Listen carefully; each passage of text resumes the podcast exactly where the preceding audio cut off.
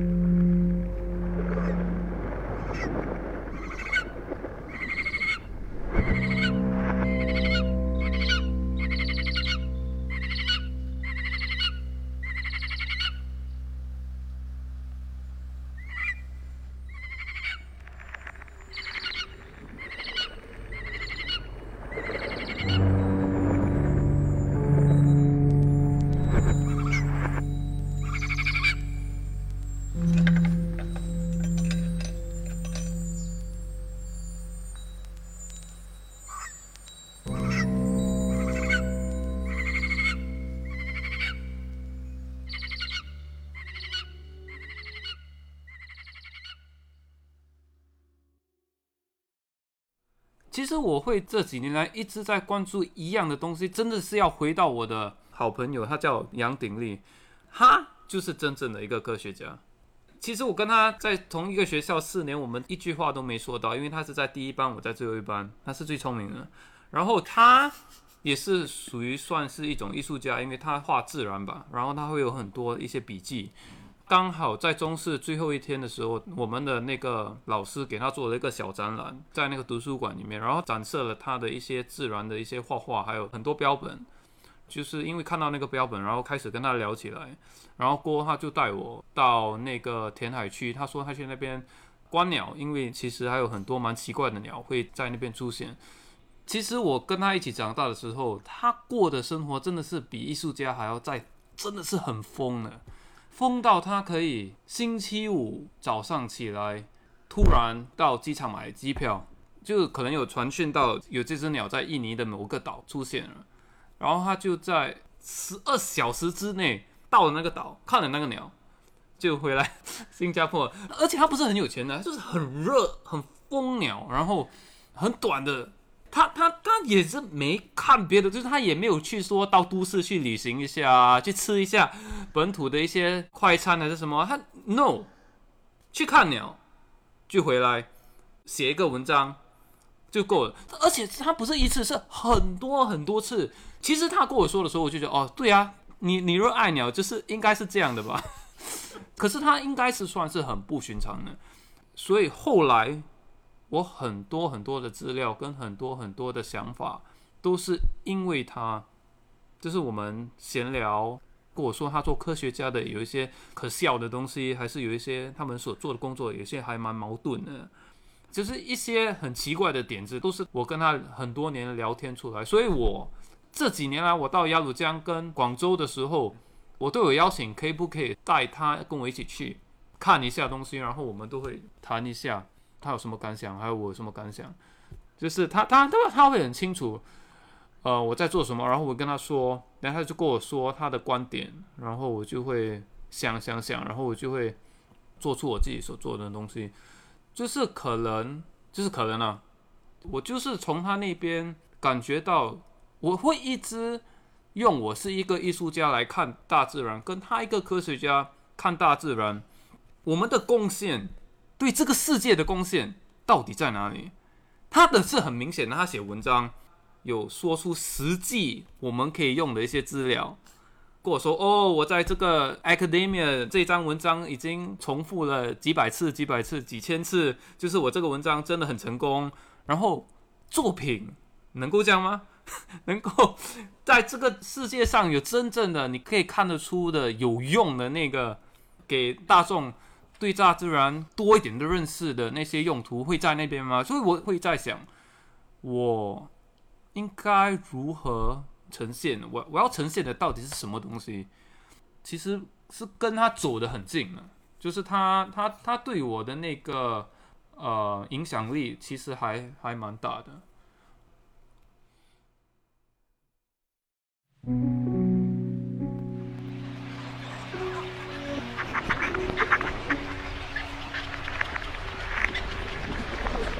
Mm-hmm.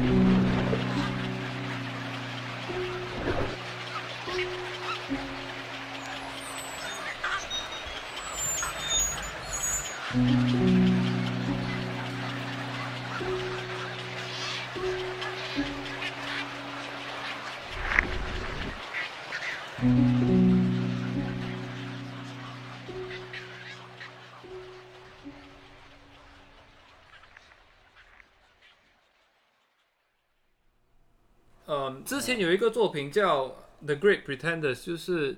就是伪装伪装一个很像竹叶节虫，竹节是竹节虫，嗯。这是竹节虫的一个照片系列，就是伪造说有那个很像叶子的昆虫在它的植物上面，然后其实只有那个叶子在那边而已。就是因为我编了那个叶子虫的故事，就是科学家把那个植物跟那个昆虫的基因混在一起，给那个昆虫更像那个植物。然后他们每年会在日本有一个比赛，然后我呈现的就是那个比赛的第一、第二、第三名的一些照片，然后我就把它放在我的那个 Institute of Critical Zoologist 的网站上面。其实是二零零九年，真的很久了。那时我放在网站过后，我也没想太多。然后就有一天，有美国的这个科学杂志叫 Discover，它的那个照片编辑说，Institute of Critical Zoologist，你好，你这个作品的这个比赛，可以给我那个照片吗？我要把它登出来。他们要做一个特别的 issue，叫 Evolution，Evolution 是进化，进化的一集，然后他就问我有没有这个照片的 high res 寄给他，然后我就这样交给他，就说 OK，谢谢你。然后如果他当时有问我这个到底是什么比赛，是真的还是伪造的，我会跟他说，因为我觉得我的网站我设计的还蛮不是很真实。你如果仔细的去看，你会觉得有一点奇怪。你会觉得这个不是一个科学的一个机构，是一个科学跟艺术交叉的一个机构。然后就是三个月后，他们就在他们的杂志第二页，他们就放了那个照片大大，然后有一个小文章，差不多三十四十个字，说这个比赛在日本，然后那个虫在上面你看不到，因为它已经配过基因，非常的隐藏在这个植物上面。然后刚好那个美国的研究昆虫的那个科学家 Martin，他要从美国到德国的时候，上机之前他就买了这个杂志，然后他在整个旅程哦，就一直看着那个照片，不知道为什么他看不出那个虫在哪里。到家的时候，他就上网查一下那个比赛，他就找到我的 Critical Zoologist 的网页，他就仔细的看一下，他就发现哦，这个其实是一个艺术作品。然后他就发了电邮给我说，这一生看昆虫看了这么多，他不明白为什么他看不到这个照片里面的昆虫在哪里。到了我的网页过后，才终于明白为什么他看不到。他说网页做得很好，然后就 bye 就完了。然后我也没回他，因为我不知道我要这样回。然后因为经常会有很多学生问我，很多观众问我，这样我一直做这些批判科学的一些作品，科学家会有什么看法，还是有什么回应呢？然后我就会用他的这个电邮做一个 example，是一个例子，一个例子，对，所以一直以来，从登出的过后，一二一一一三年的时候，到现在，我都是把这个电邮放在我的那个 talk 里面的。然后有一次去加州做拘留的时候，跟一群大学生做演讲的时候，他们就说：“诶，其实这个科学家就在加州啊，你现在已经在加州了，你应该写电邮一下，看可以碰面吗？”过后，我就真的发了那个电邮给他，看他会有什么回应。然后他就说：“OK，几号几号，你这个周末可以过来。”所以我们在这样的情况下，我就跟他碰面。那一晚碰到他，他所跟我说的他的工作，他一生在做的东西，他就拉拉他抽屉给我看。哦，他关注的只是苍蝇，就是很冷门的，全世界只有三四个类似像他这样的。他跟我说，他所关注的苍蝇也是会隐藏，会把自己当成是蜘蛛，当成是蜜蜂，他就给我看这些东西，然后跟我说了很多很多故事。然后我记得那晚我们在聊的时候，他聊聊聊聊到一半，他突然就是一只苍蝇在他手里，这个真的哦，这样抓的时候我就哇，就是他所想的，他的动作全部都是跟那个呃。已经同步了已。经同步了，你知道吗？所以我觉得他其实跟鼎力蛮一样的，他看这个世界是从一个苍蝇的角度来看。刚好我在拘留我的那个要做什么，我还没定，然后我就把他这一生中所收集的苍蝇全部拍起来，拼成一张照片。就是那时我就觉得我应该这么做吧，因为他真的花了很多时间给我看他的不同国家的苍蝇，然后，呃，对对对，就从他那边我就开始想应该怎样把昆虫带入到我的作品里面。过后我用很多洗手液，呃，把小昆虫放在洗手液里面，也是从他那边认识的一个做法吧。就是科学家他们会要表达一些昆虫的美感。因为很多人对昆虫就觉得很恶心、很搞味，他们发现到洗手液是有酒精嘛，它可以呃保存保存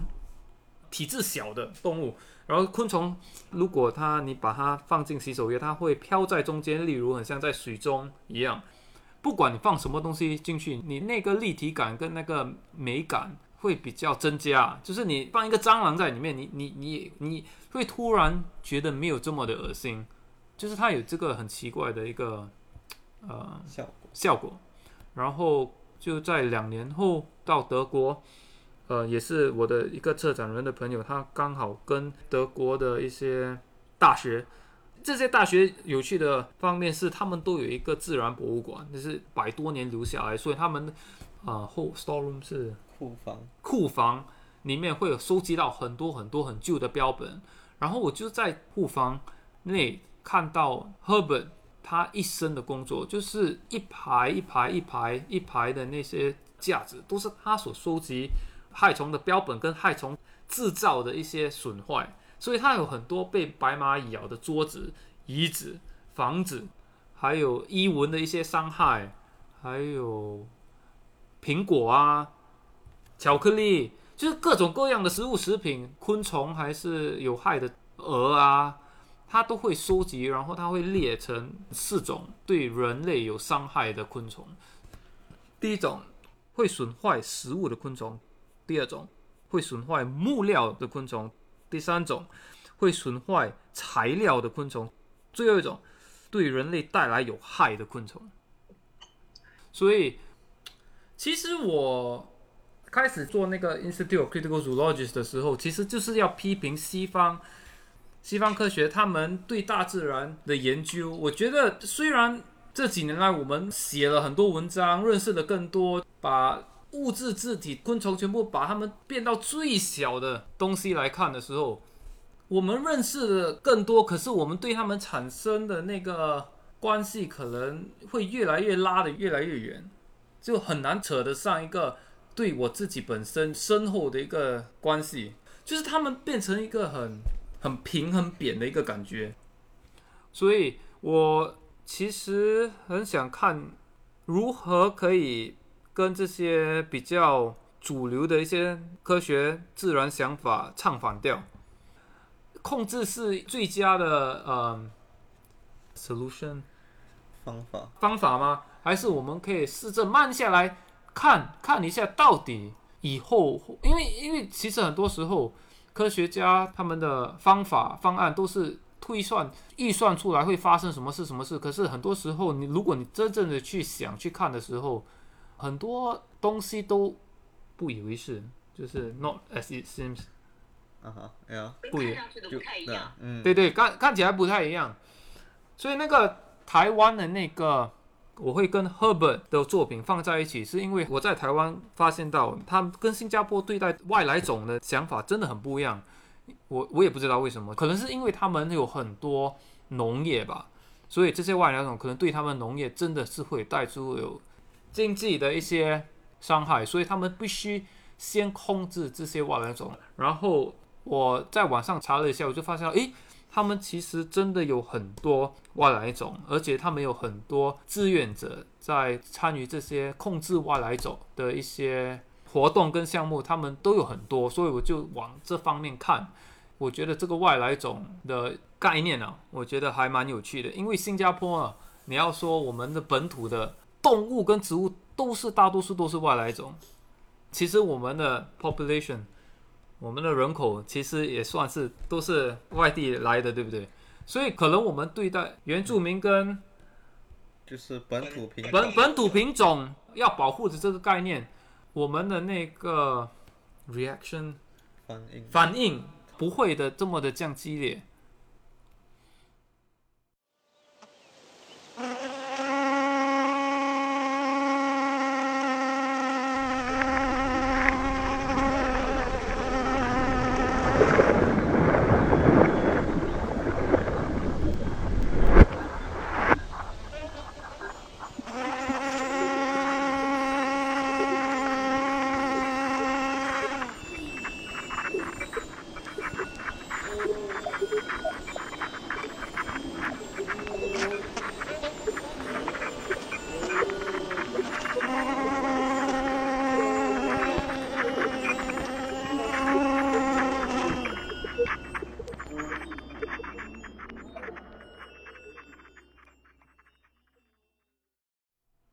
那个卢卢菲提拉比亚是什么？卢菲鱼啊。罗非鱼，罗非鱼啊，对，其实我开始关注的时候，是因为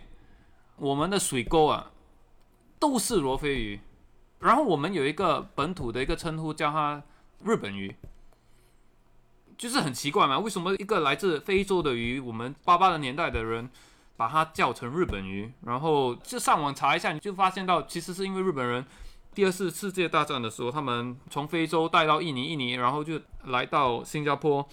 然后到了现在已经差不多有五十六十七十七十年呀，七十年，然后他们现在是我们其中之一最多的鱼就是这个，然后我是偶然在上海展这个罗非鱼的时候，那时策展人叫拉面，他是台湾人。对，然后拉面就跟我说：“诶，其实台湾也是有这个鱼啊，为什么你们叫日本鱼呢？”然后他就帮我查了一下，他跟我说：“诶，其实你知道吗？我们的罗非鱼是从新加坡来的，因为这这这这一个资料，其实我在新加坡是查不到，因为我们对这个世界第二大战的很多的一些资料，我们都没有好好的保留，也没有什么学者在写，台湾写的很好。”所以我就从拉面那边发现到，哇，其实这个罗非鱼不止停留在新加坡，它已经还跑到台湾那边去，而且在台湾那边还是蛮精彩的一个故事，就是那那两个台湾人在新加坡有帮忙呃日军来繁殖这个鱼，然后当那个战争完的时候，他们要送回台湾的时候，他们就偷了十五只回到台湾，最后只有应该只有两三只活下来，然后那两三只他们就。呃，很成功的在台湾繁殖，然后他们还做了小小的英雄吧。战后嘛，可能食物不是很多，然后他们的水沟里面其实也是很多罗非鱼呢。因为那时罗非鱼非常，到现在也是非常容易繁殖，它不在乎我们的水的那个品质品质，而且亚洲、东南亚的水可能跟非洲一样，因为有很多土在里面，你知道吗？而且又很热，那个水又又又有时很热，有时很冷，因为这样，他们才会开始想要繁殖它。到到现在也是，只有唯一它一个它繁殖的最快，是一个很便宜的一个 protein。然后这个原本的那个品种的那个罗非鱼，因为这五十年来我们有 import 是进口进口更多非洲鱼，而且很多都跑到我们的水沟去。这些鱼他们会一直不断的交配，交配到乱七八糟的，所以就是原本的那个四十年代留下来的那个罗非鱼的品种，其实要面临绝种了。所以我就想到很多问题，就是还会有什么动物还是植物会是跟我们的历史非常有关系，而且六十年后会是什么样子？其实我们这些活的动物跟植物，你能设法去看得到以前我们。呃，一些奇奇怪怪的历史吧，这个也是我的那个朋友鼎力，他跟我说，英国殖民之后留下来的一些植物啊、动物啊，都是现在我们在新加坡是很普遍的。可是他们的故事、跟他们的来源、跟他们的历史，因为我们不了解，我们也没去管，是一个我可以去试看、去用我的作品去谈的一些东西。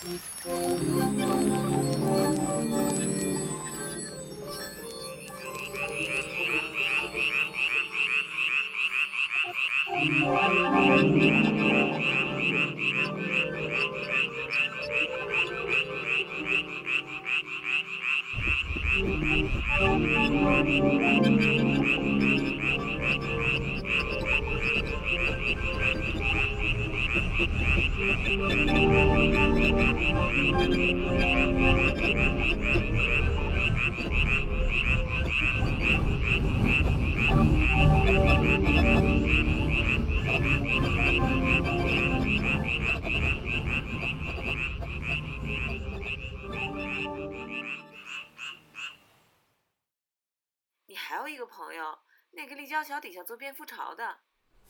这这个人哦，是虚构的。这这这个人是想象出来的。这个人其实是是我跟一个 playwright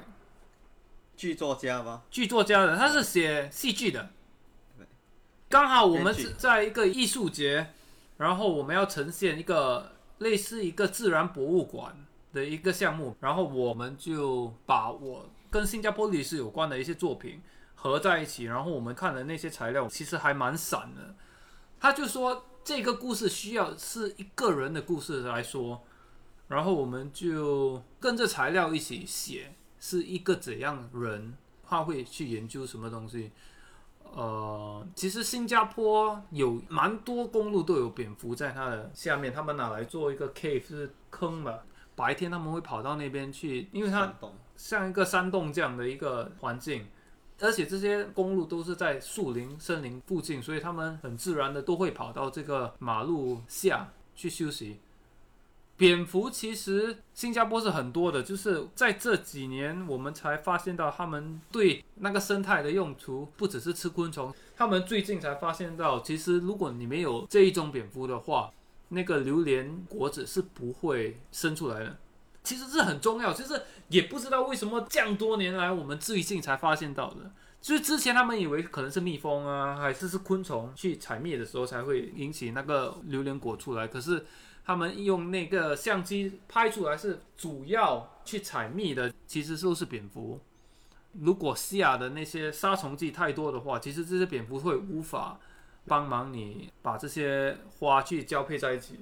所以，如果你说到榴莲，新加坡人的诶眼睛就开了，耳朵就就想听了，因为吃的嘛，而且你你说榴莲，每一个人都明白的，就是谁都可以听得懂，会给他们引起兴趣的。所以我们就在一个展厅里面，然后有这个人他以前留下来的所有的东西，在那个假房间里面，就诉说他一生的工作吧。然后因为我有很多旧照片，所以我们就用旧照片来塑造这个故事。很戏剧化的是，因为帮我写那个故事的人是写戏剧的嘛。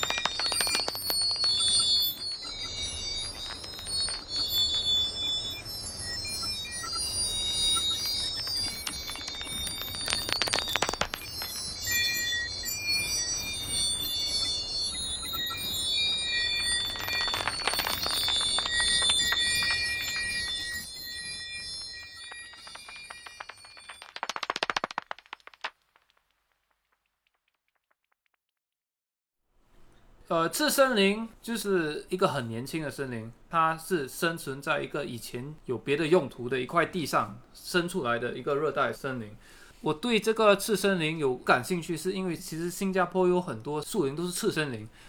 就是可能以前是人家住的农区啊，还是旧木屋的地方啊，就是很多这些我们所看到的森林其实很年轻，三四十年而已。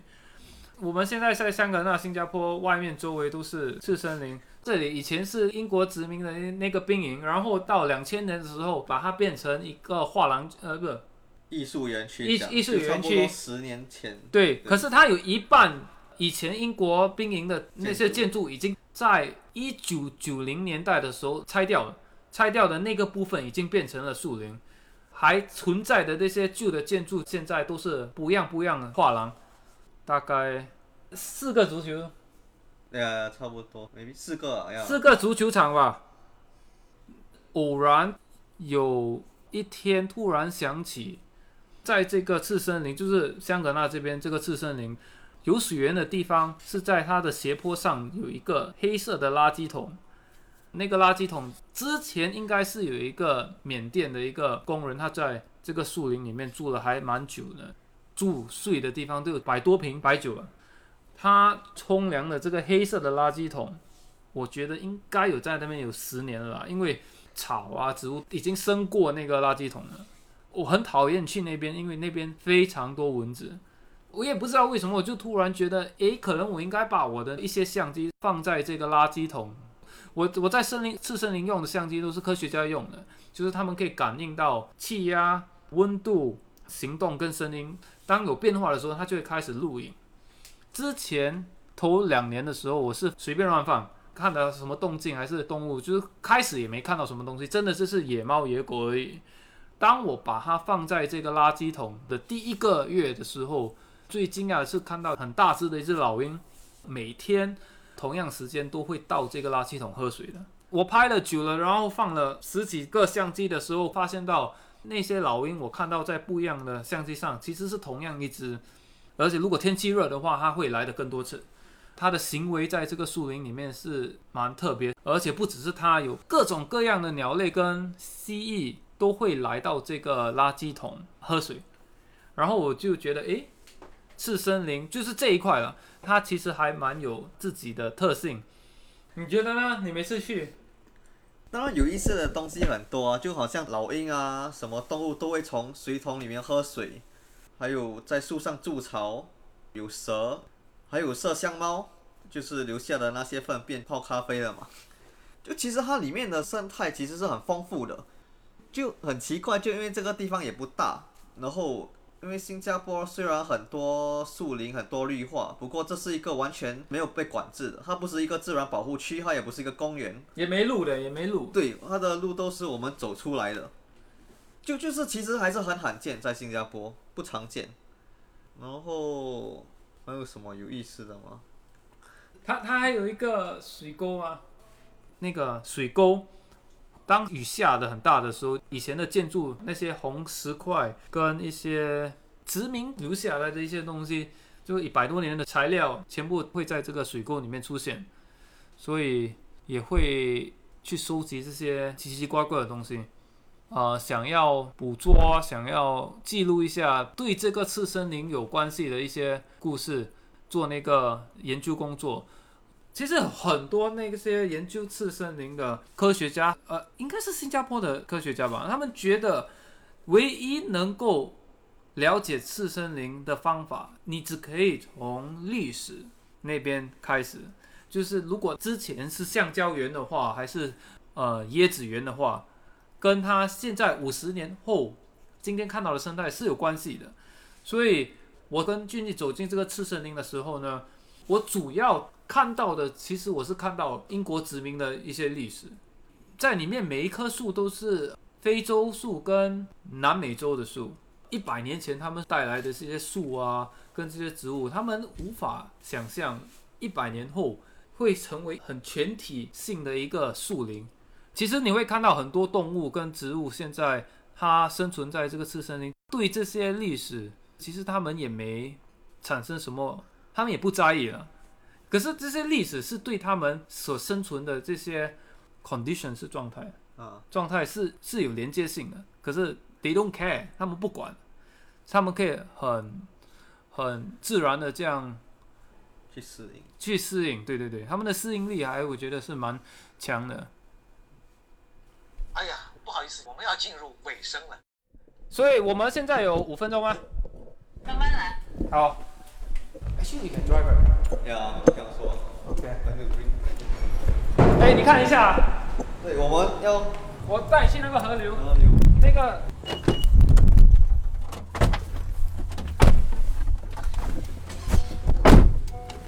我们回来。啊，你们到车里去。对对，我们走出画廊，带你们去看一下那个森林，还有那个小溪。其实那个最好听的就是那个水流的声音，我觉得还蛮。还蛮平静的吧，很快到了，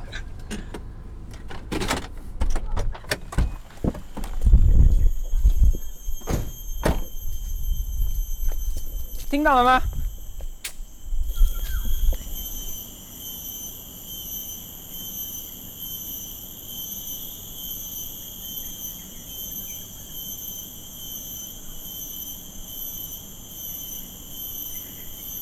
其实你要感受那个次森林的生态，其实最容易的就是听啊。对，鼎力它它也是随时随身都带着一个很大的一个麦克风啊，你听就有那个飞机的声音。就是这这里其实这个次森林就是很靠近那个那些画廊嘛，其实很就是很很明显的那个交叉的一个很自然跟一个很都市的一个边界，它声音混在一起。呃，你这样看哦，其实这个树林还蛮无聊，还蛮闷，没事没事情在发生。可是如果你听，你你你你听的话，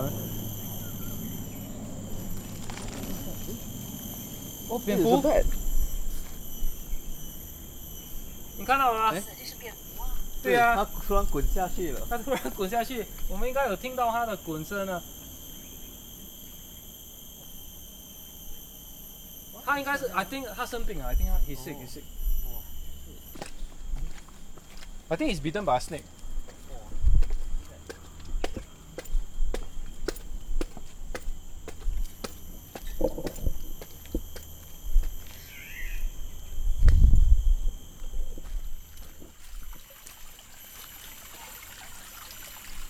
这里啊。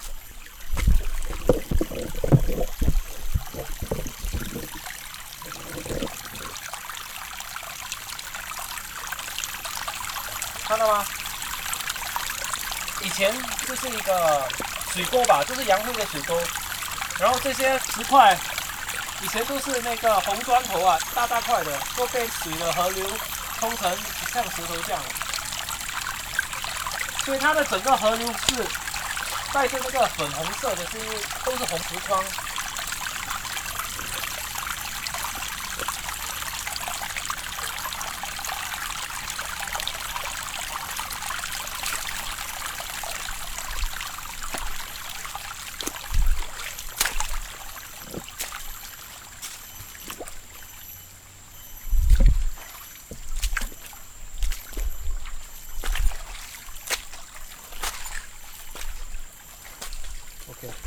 Go to the other side. I go in. Uh. I think maybe the sound for this is a bit better. Yeah.